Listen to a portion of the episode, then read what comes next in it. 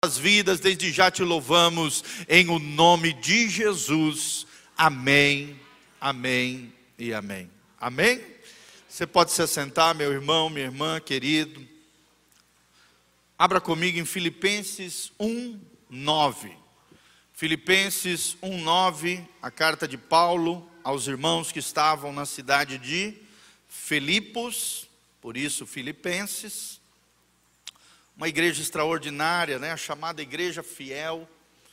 Uma igreja que o tempo todo recebia os louvores do apóstolo pela sua fidelidade, pela sua lealdade, pela sua generosidade. Uma igreja extraordinária, irmãos.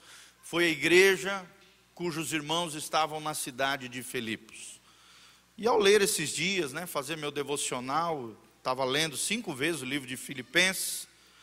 Lendo Filipenses, Deus saltou esse trecho no meu coração. E aí eu fiz as minhas anotações no caderno do poder aqui, ó. Tá vendo? Por isso que é legal você ter um caderninho para você escrever aquilo que Deus fala com você através da palavra. Amém? E como fruto desse devocional, desse tempo com Deus, saiu a ministração que eu vou, vou ministrar para vocês aqui nessa tarde, em nome de Jesus. Amém? Então aprenda isso, faça suas anotações, traga seu caderno, né? A minha mãe mesmo é um exemplo para mim disso. Ela tem mais de 20 anos de anotação de pregações, quando ela vai em qualquer culto, em qualquer estudo, em qualquer lugar, uma pessoa que já tem quarenta e poucos anos de crente, ela leva o seu caderninho, faz todas as anotações, e depois daquelas anotações, muitas delas se tornam livros.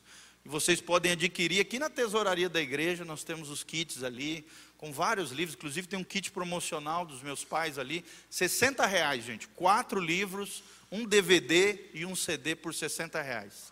Muitos desses livros surgiram através disso aqui anotações do que você está aprendendo, do que você ouviu da parte de Deus através da palavra. É muito importante você anotar. Mais vale um papel e uma caneta na mão do que aquele que acha que tem uma boa memória. A memória muitas vezes falha, mas o papel e a caneta registra aquilo que Deus falou ao seu coração. Amém? Então compre uma agendazinha, um caderninho, faça ali o seu diário com Deus, e você vai ver que coisa tremenda. Então, nós vamos falar sobre a oração poderosa, e dentro dessa temática, nós vamos ver aqui a oração apostólica do apóstolo Paulo.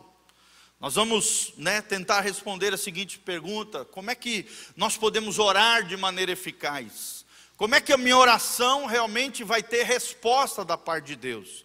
O que, que me move na oração? Qual é o resultado da minha oração? não em Deus, mas em mim, na minha própria vida, naquilo que Deus quer fazer na minha vida, através desse momento de oração. Sabe, irmão, só tem um jeito de aprender a orar. Sabe como? Orando. Fala comigo, eu só vou aprender a orar de verdade. Orando. Amém? Então não tem jeito, somente você vai aprender a orar orando. Quanto mais você ora, mais. É igual uma, uma faca, né? Que você está pulindo ali, você está limando ali, preparando ela para uma batalha. Você tem que forjar aquela espada. E a mesma coisa é a oração. Se você quer ser bom em oração, uma oração eficaz, uma oração poderosa, uma oração precisa, que vai, de alguma maneira, né, tocar o seu coração, transformar a sua vida e mudar as circunstâncias ao seu redor, você pode ter certeza, irmão, só se aprende a orar orando. E também outra maneira de nós orarmos com maior eficácia é através da leitura da palavra de Deus. Quanto mais você lê a Bíblia e quanto mais você orar em cima da Bíblia, em cima das promessas de Deus, você pode ter certeza, a Bíblia diz que Deus vela sobre a sua palavra para cumpri-la. Então, se você orar em cima da palavra, Deus vai cumprir aquela promessa, aquela palavra na sua vida. Só se aprende a orar como? Orando. Amém? Quantas mulheres e homens de oração nós temos aqui nessa tarde? Dá um glória a Deus aí. Irmão, Deus quer te levantar como alguém de oração, com uma oração poderosa. A oração poderosa, esse é o tema nosso nesse trecho lindo da palavra de Deus de Filipenses 1, de 9 a 11. Olha o que o apóstolo Paulo nos diz, cheio do Espírito Santo. Ele diz assim: Esta é a minha oração. Dois pontos. Que o amor de vocês aumente cada vez mais em conhecimento e em toda percepção, para discernirem o que é melhor, a fim de serem puros e irrepreensíveis até o dia de Jesus Cristo, cheios do fruto da justiça, fruto que vem por meio de Jesus Cristo, para a glória e louvor de Deus. Amém? Três versículos preciosos que nos ensinam lições valiosas. E eu extraí três grandes lições da oração poderosa. O que, que a oração poderosa produz, traz, torna eficaz na minha e na sua vida? É o que nós vamos tentar responder através dessa palavra. Feche os seus olhos, coloca rapidamente a mão no seu coração, vamos orar diante do Senhor. Pedimos essa graça e essa unção de Deus sobre as nossas vidas. Pai, obrigado, porque essa igreja é uma igreja de oração porque o Senhor está levantando nesse lugar um povo de oração, um povo que ora com eficácia, um povo que ora de verdade, um povo que ama a oração, um povo, ó Deus, que move a mão de Deus de maneira extraordinária, move, ó Deus, o teu coração, clamando ao Senhor e crendo na ação do Senhor, através da oração dos justos, pelos méritos de Cristo. Ó Deus, com orações de fé, ó Deus, o Senhor move céus e terra dentro daquilo que nós não podemos fazer. O Senhor move o sobrenatural, o Senhor opera milagres e maravilhas. Faz de nós, ó Deus, esse é o desejo do nosso coração nessa tarde. Homens e mulheres de orações, orações poderosas para o louvor e glória do teu nome, em o nome de Jesus. Amém. E nós temos aqui, amados, um exemplo de um homem de oração, o apóstolo Paulo. É, por exemplo, Efésios é permeado de oração. Filipenses aqui cheio de orações. Todos os escritos paulinos nós vemos o tempo todo, tanto na introdução, quanto no final, quanto no meio das cartas paulinas, mesmo em meio, a maioria delas, né, talvez todas, foram escritas dentro da prisão. Tenta imaginar você preso, injustamente, por causa do evangelho de Jesus fazendo algo bom, pregando o evangelho aos gentios, aos judeus, e pelos seus irmãos judeus sendo lançado na prisão, nos grilhões, de forma injusta. Mas mesmo nesse lugar assolado de sujeira, né, eram lugares imundos as prisões, subterrâneas, a maioria delas. A pessoa só comia se parentes, amigos, né, pessoas que amavam aquela pessoa trouxesse comida, senão morria de fome lá dentro eram calabouços, eram lugares terríveis, mas mesmo naquelas situações terríveis, difíceis, Paulo tinha força, graça, unção de Deus e força em Deus para orar a favor dos seus irmãos. Amém? Que coisa linda, irmãos, isso. Nós aprendemos lições tremendas sobre isso.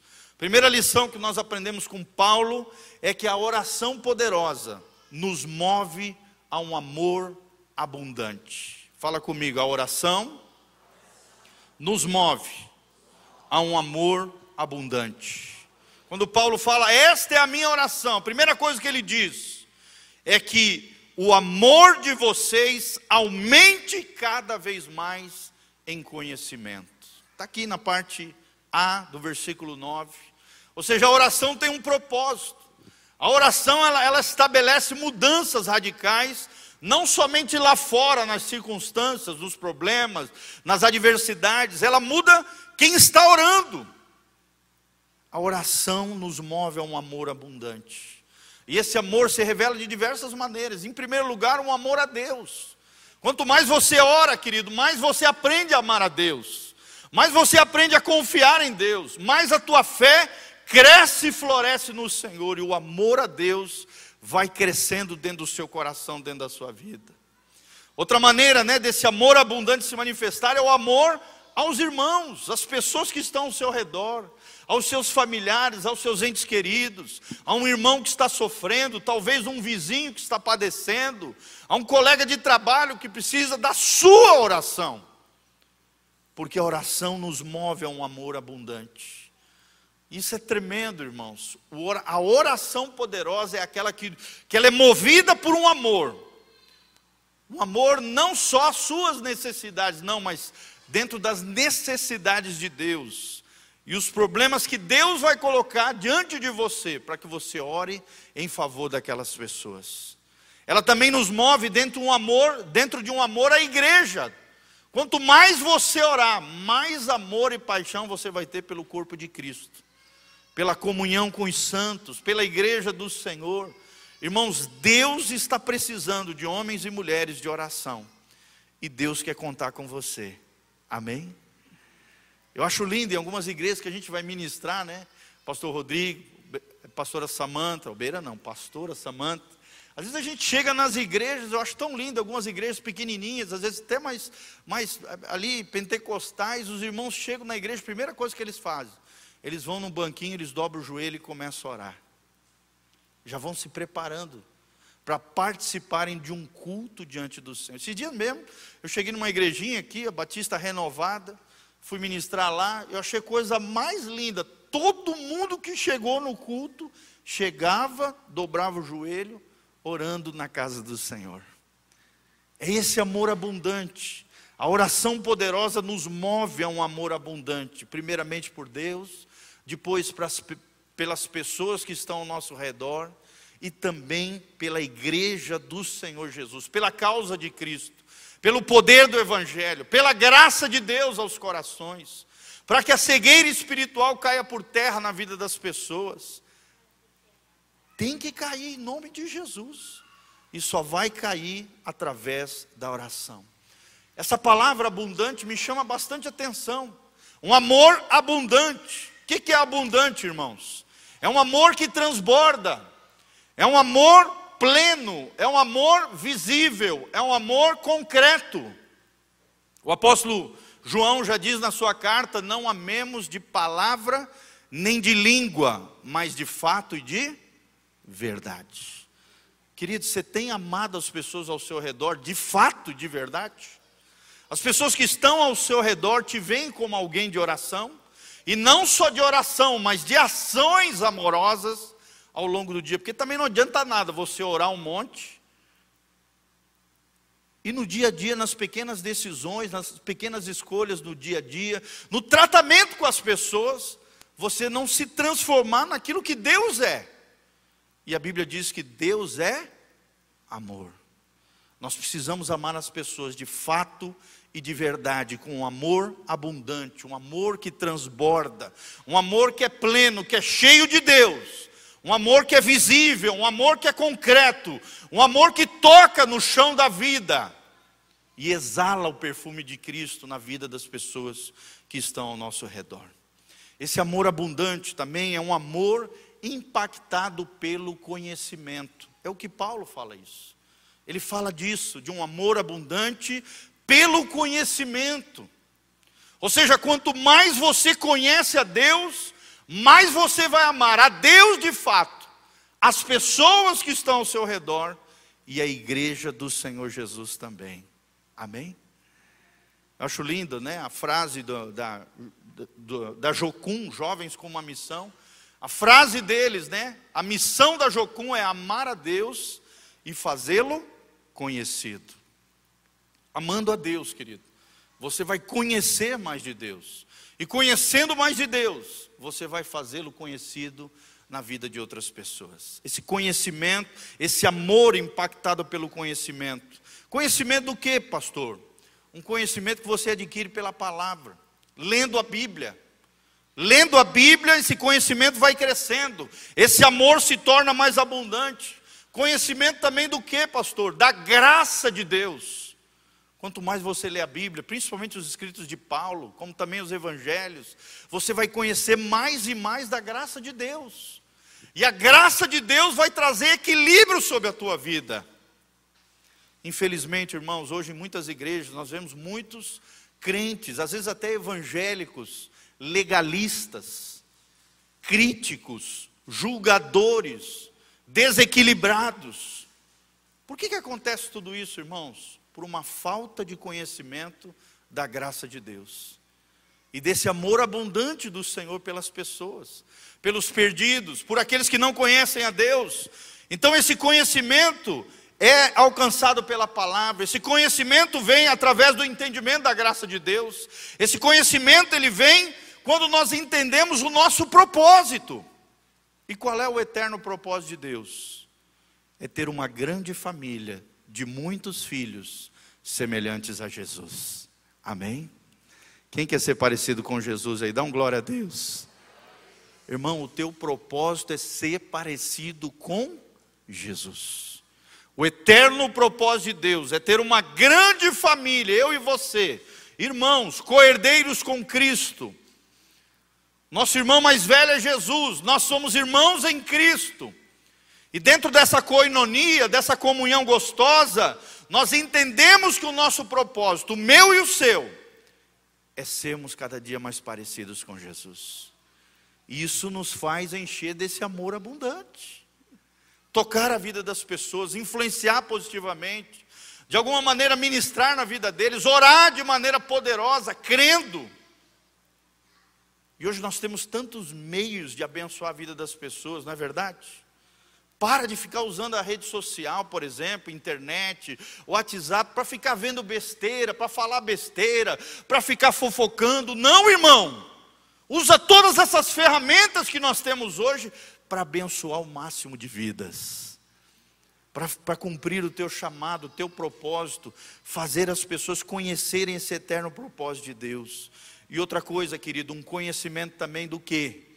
Um conhecimento do reino de Deus. Amém? O reino de Deus engloba tudo aquilo que Deus criou.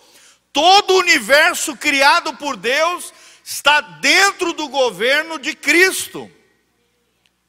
E quando eu conheço esse reino, quando eu entendo que eu sou filho de Deus, inserido em algo maior do que eu, que é esse reino esplendoroso, grandioso, maravilhoso, o meu coração se enche de amor, de um amor abundante, um amor inteligente, uma fé inteligente.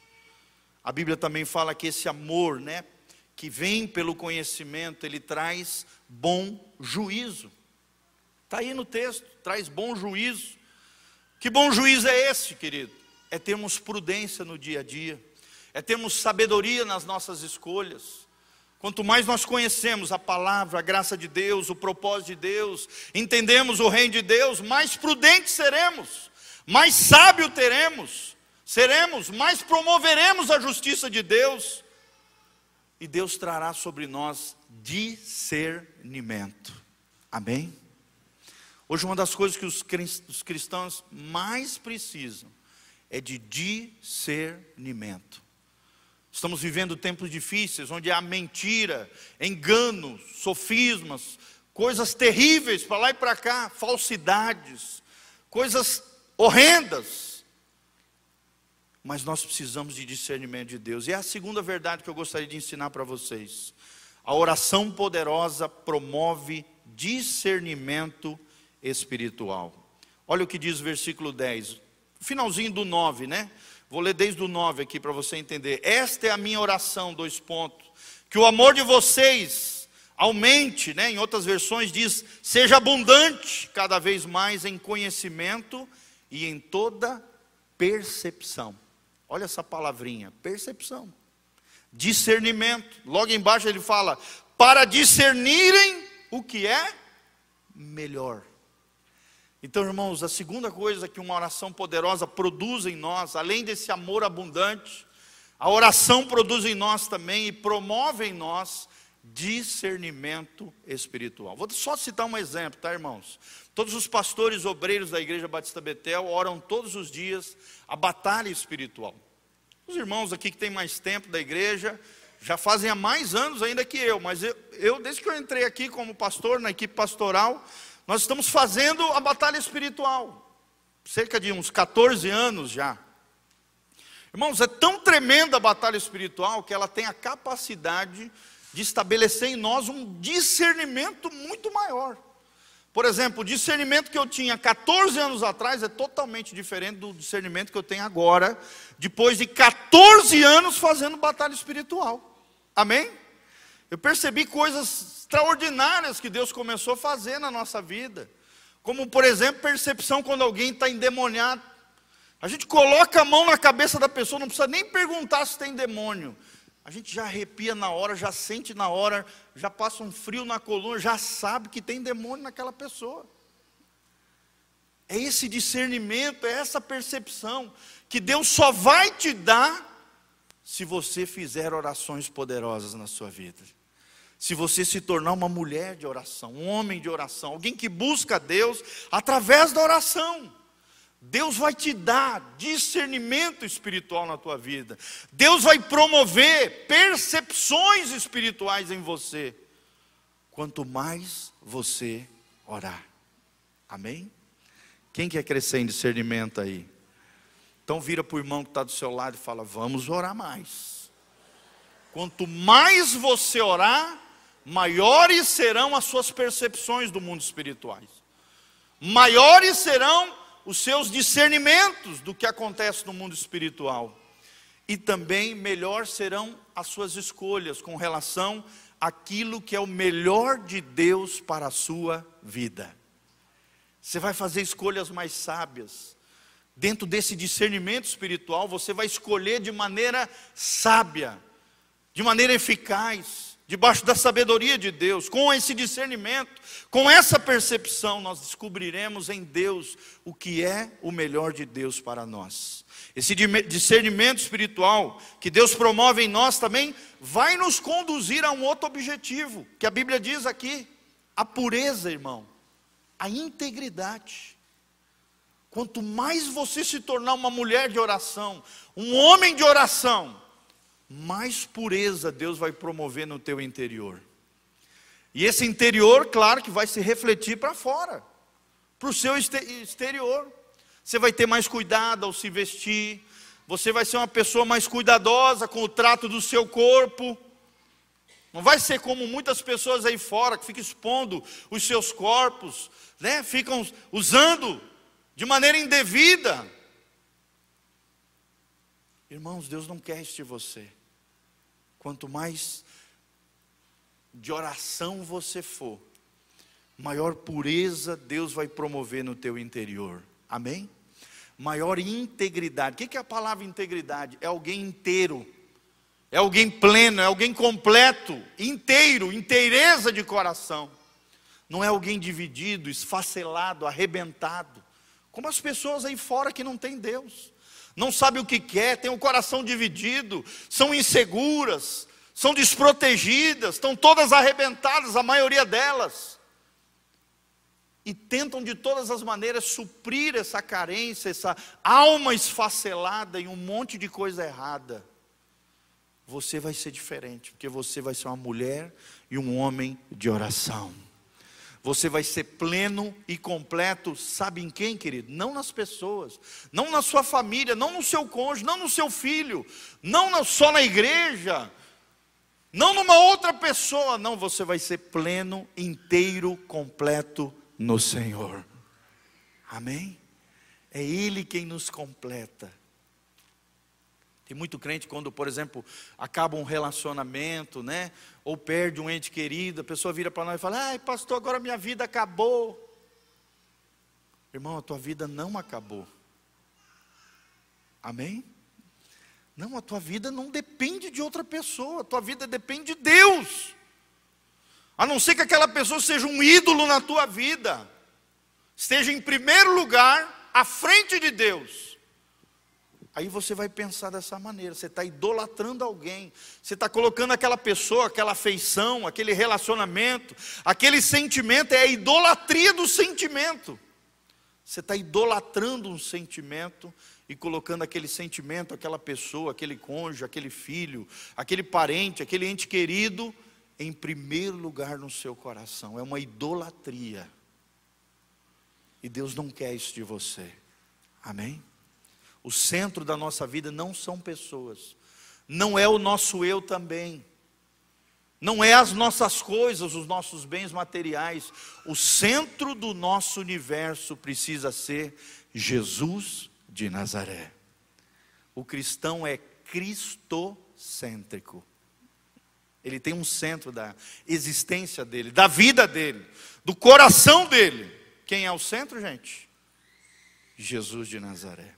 Amém? Esse discernimento espiritual também nos prepara para o arrebatamento, de entendermos, como aqui fala o texto, que Jesus está voltando, que o dia do Senhor está chegando, e nos leva a nos preparar, nos santificar, nos consagrar, cada dia mais para esse momento glorioso que será o arrebatamento da igreja. Não sei vocês, querido, mas eu anseio ardentemente esse dia. Amém? Tem gente que parece que esquece que Jesus está voltando. Tem gente que se envolve com tantas coisas nessa vida, menos com aquilo que é o essencial, que é o principal, que é eterno. Como disse Jesus, o que, que adianta o homem ganhar o mundo inteiro e perder a sua alma? Muitas pessoas estão perdendo as suas almas. Esse termo perder a alma, querido, não significa que Deus não quer que você alcance o sucesso, a bênção, a prosperidade. Não é isso. Você pode até ter essas coisas, sucesso, bênção, prosperidade. Você só não pode uma coisa: perder a sua alma. Se desfigurar como pessoa, se despersonalizar, vender os seus princípios, os seus valores, se envolver com a sujeirada, com a corrupção, com o lamaçal desse mundo não, irmãos, você está caminhando rumo à Nova Jerusalém. Amém? Você está caminhando para o céu, você está caminhando ah, na direção do coração de Deus. Você está se preparando para o dia do arrebatamento da igreja, o dia de Jesus, o dia de Cristo, a volta de Jesus. E nós cremos que ela está próxima, irmão. Por isso, prepara-te para encontrares com teu Deus. Você tem se preparado para encontrar com Deus, irmãos? Esse discernimento espiritual é para isso. Para a gente se preparar para o arrebatamento, para a gente se preparar para se encontrar com Deus, para não se envolver, como diz lá em Hebreus, com os embaraços dessa vida, com o pecado que tenazmente nos assedia. Não. Nós estamos em consagração, em santificação, em separação para o dia de Jesus Cristo. E esse discernimento espiritual promove outra coisa também. Ele nos ajuda a definir quais são as nossas prioridades e qual é o nosso propósito. Quanto mais discernimento você vai ter, mais foco você vai ter na tua vida, maior vão ser as prioridades de Deus na sua vida. Amém? E mais você vai viver no centro da vontade de Deus. E a Bíblia diz que a vontade de Deus é boa, perfeita e agradável. Você quer viver uma vida boa, irmão?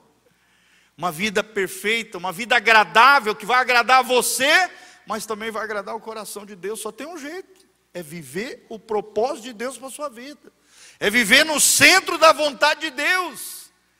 É mudar a nossa mente, né? Esse dia eu estava gravando um videozinho, eu falei sobre isso.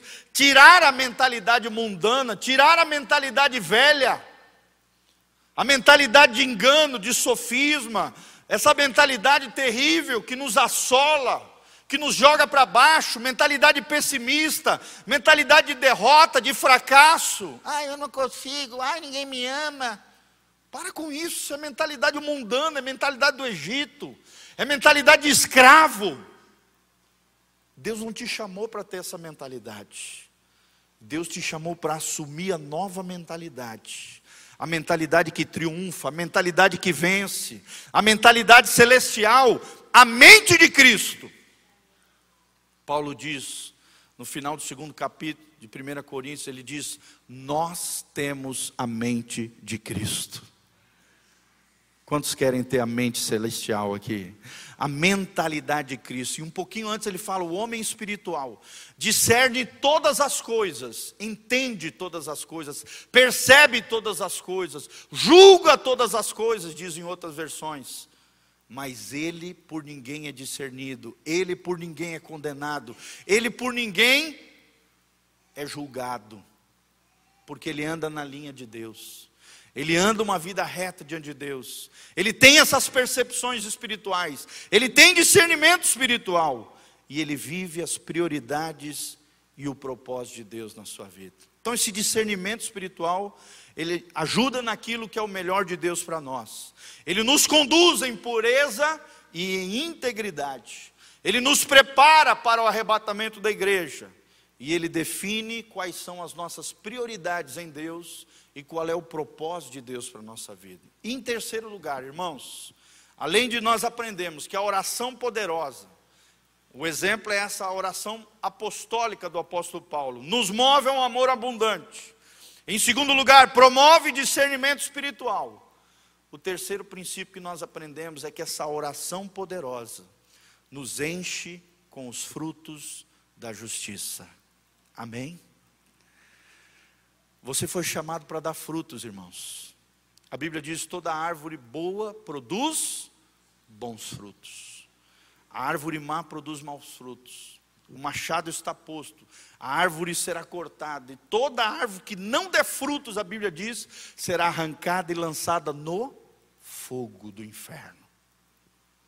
Você foi chamado para dar bons, bons frutos, frutos de justiça, é o que fala Paulo aqui. Olha que tremendo que ele diz no final: para discernirem no 10 o que é melhor, a fim de serem puros, de serem irrepreensíveis, até o dia de Cristo. E no final, no 11, ele diz: cheios do fruto da justiça, fruto que vem por meio de Jesus Cristo, para a glória e louvor de Deus. Quando nós falamos né, desses frutos de justiça, ou seja, a oração poderosa nos enche dos frutos de justiça, nós entendemos que quem produz esses frutos é o Espírito Santo de Deus. Foi falado na palavra introdutória, quem faz tudo, quem começou em vós a boa obra, há de aperfeiçoá-la até o dia de Jesus Cristo. Quem é que faz essa boa obra? O Espírito Santo. Quanto mais cheio do Espírito Santo você for, quanto mais você orar, quanto mais você adorar a Deus, quanto mais você jejuar, quanto mais você ler a Bíblia, mais os frutos do Espírito fluirão através da sua vida. E frutos na Bíblia tem três significados. Primeiro, são os frutos de arrependimento. Uma vida de quebrantamento, uma vida de temor do Senhor, uma vida de alguém que pode até às vezes errar, pisar na bola, falhar, pecar, mas ele se levanta em Deus, ele não fica prostrado, enlamaçado, sujo. Não, ele tem frutos de arrependimento, ele muda a sua vida. Ele não aceita as coisas erradas na sua vida mas ele se arrepende, ele produz frutos de arrependimento. Segundo fruto na Bíblia são os frutos do Espírito, as marcas, as virtudes, as qualidades de Jesus. Nós falamos, o eterno propósito de Deus é ter uma grande família, de muitos filhos semelhantes a Jesus. Como é que eu posso ser semelhante a Jesus? Tendo os frutos do Espírito Santo. Você quer ver o termômetro da tua espiritualidade? é quanto mais os frutos do Espírito Santo tiverem na sua vida. Você quer ver alguém crente de verdade, não só de, de boca para fora, né? De palavra e de língua, mas de fato e de verdade. É alguém cheio dos frutos do Espírito Santo. Amém? Alguém cheio de amor, de paz, de paciência, de longanimidade, de bondade, benignidade, mansidão domínio próprio, ou seja, moderação, a pessoa temperada, que domina a si mesmo, equilibrada em todas as áreas da sua vida, querido. São as características de Jesus. Você não vê um Jesus destemperado. Tem gente que explode toda hora e diz: É, é pastor, mas eu sou assim mesmo. Você era assim, hoje você não deve mais ser assim. Amém? As coisas velhas têm que passar na tua vida. A velha maneira, o velho homem, as coisas erradas, as coisas do Egito, do mundo, tem que sair da tua vida. Tem crente que se acomoda nas coisas erradas, irmão. Você não pode se acomodar na coisa errada, no comportamento errado. Isso tem que ir para a cruz. É, pastor, mas meu pai era assim, minha mãe era assim, meu avô era assim. Mas você pode ser diferente. Amém? Você pode ter sido criado no ambiente mais tóxico e difícil do mundo, irmão. Se você tiver Jesus, Jesus pode te transformar e te fazer alguém adocicado, gracioso, amoroso, cheio de bondade, paciência. Jesus pode fazer isso na sua vida. Amém? Jesus pode, você pode ser diferente. Eu digo para todo mundo: tudo pode ser mudado pelo poder de Deus. Quem não acredita em mudança, não acredita em Deus. Porque se tem uma coisa que Deus faz em nós é mudança transformação de vida, de atitude, de comportamento, de mentalidade, irmão. Não se acomode dentro dos seus erros, dentro das suas falhas. Ah, quem me ama vai ter que me amar do jeito que eu sou. Isso é um pensamento mundano, isso é um pensamento velho, é um pensamento equivocado. Não, irmão. Se você não consegue mudar lá fora, quem tem que mudar é você, aqui dentro de você, dentro da sua vida. Aquilo que eu não consigo mudar lá fora, né? Quem precisa mudar é aqui dentro. Nós estamos aprendendo isso no curso de hombridade. Toda segunda-feira estou fazendo com uma turminha lá em Perobal. Tremendo. Tem uma frase que o Edwin Cole fala e é justamente isso. Toda mudança na família começa a partir de um homem que se entrega inteiramente a Jesus. E eu digo mesmo para vocês, mulheres. Amém? Toda mudança numa família começa a partir de uma mulher que se deixa transformar, mudar e operar o Espírito Santo de Deus na sua vida. Terceiro fruto são as vidas as vidas que nós tocamos, as vidas que nós influenciamos, irmãos, nós precisamos dar frutos. A vida que Deus plantou em nós não pode ficar só para nós, tem que multiplicar, tem que abençoar, tem que tocar. Deus te chamou para ser uma bênção. Não só para você, a bênção de Deus não pode ser retida. Nós não podemos ser uma represa de bênção, não, nós temos que ser um rio de bênção. O rio abençoa todos os lugares por onde ele passa, irmãos. Amém? Quem quer ser um rio de Deus aqui tremendo, uma bênção, um riacho de glória do Senhor? Tem crente que é represa, quer represar toda a bênção, toda a glória de Deus, irmão. Deus não te chamou para ser represa. Deus te chamou para ser um rio, do seu interior fluirão rios de águas vivas rios de água viva. Amém? Você vai orar pelas pessoas de maneira poderosa, crendo, com fé, e esse rio vai fluir de você, do alto da cabeça à planta dos pés das pessoas. Você começa a orar, às vezes, por uma coisa pequenininha, que você não sabe nem como é que vai terminar a oração. Você só sabe como é que vai começar. O Espírito Santo, através do seu rio, vai te levar em águas profundas de Deus. Ontem mesmo eu estava orando na casa de uma irmã lá, que a gente está fazendo um grupinho lá, de irmãos tremendos, e, e, e de repente ali eu comecei a orar por ela, pelo grupo, pelas pessoas. De repente o Espírito Santo me levou a orar pela casa dela pelos pecados que tinham sido produzidos naquela casa. Ela tinha acabado de mudar para lá, ela não sabia, talvez, o que tinha acontecido naquela casa.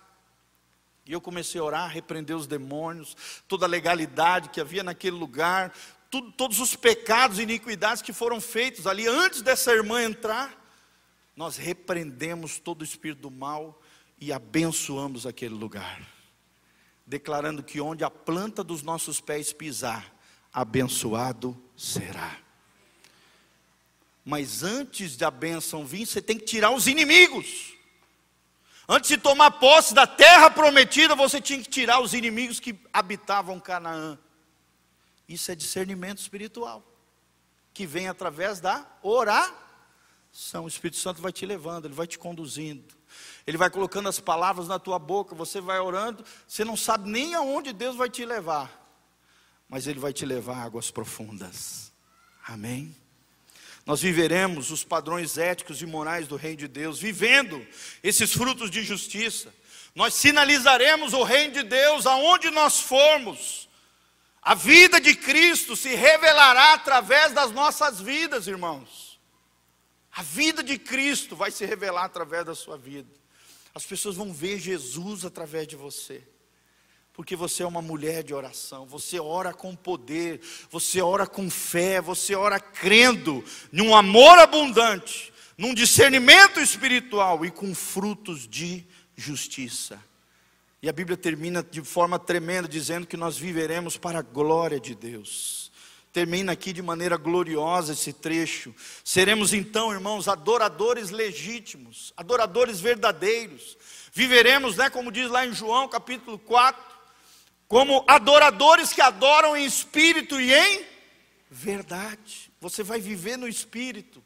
E por viver no Espírito, você vai viver na verdade de Deus. Você vai ser um crente de verdade. E não só um crente de rótulo. Deus já está cansado de crentes, de evangélicos, só de, de etiqueta, nominais. Se diz, ah, quero ser evangélico. Nós vemos aí na mídia o tempo todo pessoas se dizendo evangélicos, se dizendo crente, de repente começa a fazer as coisas tudo errado. Aí você olha e fala, pô, mas o cara não era evangélico, não era crente, está lá.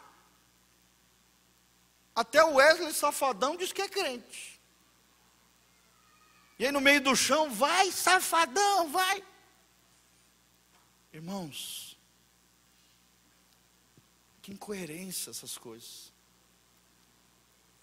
Eu não consigo entender essas coisas cantando músicas sensuais, provocantes, fazendo coisas totalmente contrárias à palavra de Deus, aonde estão os frutos de justiça? Aonde estão? Nós temos que viver uma vida coerente com o evangelho que nós pregamos. Se você se diz evangélico, é porque você vive o evangelho. E o Evangelho de Jesus não é sensual, não é provocante, não é safadão. Não é nada disso. Seremos adoradores genuínos, em espírito e em verdade. Viveremos para a glória de Deus. Quantos querem viver para a glória de Deus? Os puritanos, né, os irmãos na história da igreja, os puritanos que procuraram resgatar a essência do que era a igreja no século 17, eles já diziam que o eterno propósito do homem é desfrutar da presença de Deus e viver para a glória de Deus por toda a eternidade. Nós precisamos disso, desfrutar da presença de Deus. Nós precisamos viver para a glória de Deus e só assim seremos aquilo que diz o Salmo 1, seremos como árvores plantadas junto aos ribeiros de água. Amém? Meditando na lei de Deus de dia e de noite, né? Nós seremos como árvores plantadas junto aos ribeiros de água. A Bíblia continua dizendo: cujas folhas não murcham, que dá o seu fruto ao seu tempo, e tudo que ele fizer prosperará. Tudo que você tocar, Deus vai prosperar. Deus vai abençoar, Deus vai fazer florescer, Deus vai fazer crescer, Deus vai te dar coisas extraordinárias. Por quê? Porque você está plantado junto às águas de Deus. Porque você não vai ser um crente represa, você vai ser um crente rio de Deus na vida de outras pessoas. Porque você vai ser um homem de oração, porque você vai ser uma mulher de oração. Tudo aquilo que você tocar vai ser abençoado e próspero pelo Senhor. Você acredita nisso que nós estamos pregando, irmãos? Eu quero isso para a minha vida. Você quer isso também para você? Seja uma mulher de oração. Te desafio, querido, a ser uma pessoa de oração. Não uma pessoa que ora só na igreja, no culto, não, uma pessoa que ora todos os dias todos os dias estabelece alvos de oração, busca mais do Espírito Santo e se enche mais de Deus, porque a oração poderosa é uma oração que nos move a um amor abundante. É uma oração que promove o discernimento espiritual e é uma oração que nos enche dos frutos de justiça. Amém? Glória a Deus, fica de pé, meu irmão, minha irmã. Vamos orar diante do Senhor. Aleluia. Feche os seus olhinhos, coloque a mão no seu coração. Não se esqueça depois de fazer a sua inscrição para o Summit com o pastor Rodrigo. Ele vai estar aqui fazendo a inscrição com aqueles que quiserem fazer já logo a sua inscrição. Eu e a Sofia já fizemos a nossa. Faça a sua logo aí para pagar com desconto aí, vai ser uma bênção em nome de Jesus. Feche os seus olhinhos, coloque a mão no seu coração. Pai, nós cremos no poder da oração. Nós cremos, ó Deus, eu sempre declaro isso, a oração de um justo pode muito em seus efeitos.